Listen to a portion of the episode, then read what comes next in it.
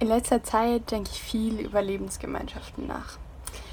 Ich habe lange Zeit in einer gelebt und äh, ich habe das als super bereichernd erfahren. Wir haben dort zusammen gewohnt, wir haben zusammen gegessen, wir haben zusammen gearbeitet, wir haben Andachten gefeiert, Gottesdienste gefeiert.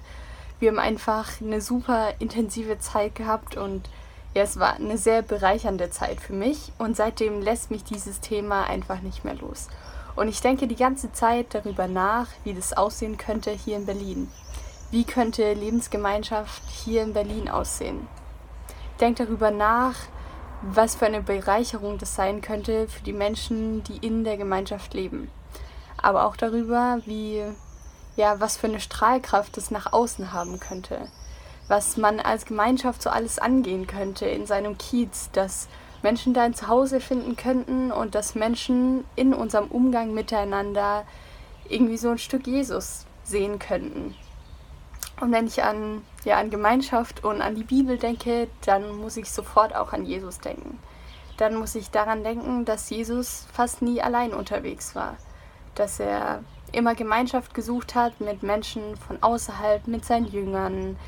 Und ja, ihm war wichtig, dass die Jünger auch nicht alleine sind, er hat für jede kleine Aufgabe, ich musste an die Geschichte mit dem Esel denken, als Jesus zwei Jünger losschickt, äh, um einen Esel zu holen, da hat er sie auch zu zweit losgeschickt.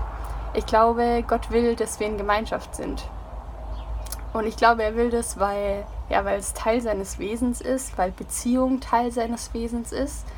Aber ich glaube, weil er auch weiß, dass wir das brauchen. Wir brauchen es, in Gemeinschaft zu sein. Gemeinschaft ist wichtig, weil, ja, weil sie mir Trost schenkt, wenn ich alleine bin. Sie ermutigt mich, wenn ich eine schlechte Zeit habe, wenn ja, es irgendwie gerade nicht so läuft und ähm, ja, wenn ja, es irgendwie einfach doof ist, dann ist ja jemand da, der mich ermutigen kann, der ja, der mir gute Worte zusprechen kann und der mir vielleicht sogar auch helfen kann. Gemeinschaft bringt mir auch neue Ideen da sind ganz viele Menschen, die unterschiedlich denken, die eine ganz andere Sicht haben, auch auf, ja, auf Probleme, aus, auf Herausforderungen, auf Situationen. Und ja, wenn ich mich mit denen unterhalte, dann, ja, dann kommen eben ganz neue Perspektiven, dann habe ich so einen ganz neuen Blick auf Dinge und das ist einfach super bereichernd. Und gleichzeitig ist es auch sehr herausfordernd.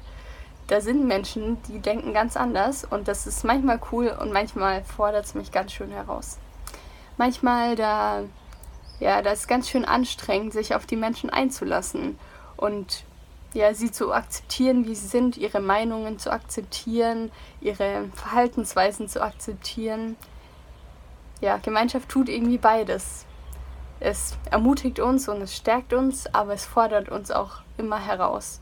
Und ich glaube, dass es beides braucht, ähm, egal in welcher Gemeinschaft wir jetzt sind, ob es eine Lebensgemeinschaft ist, ob es eine Freundesgruppe ist, eine Kleingruppe, was auch immer, wir brauchen irgendwie beides, um zu wachsen.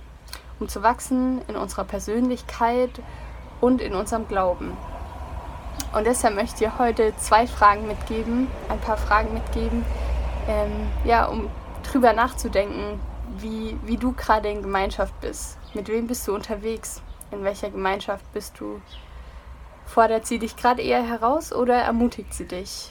Und was brauchst du eigentlich gerade eher? Brauchst du die Ermutigung und den Trost oder brauchst du die Herausforderungen und die neuen Perspektiven?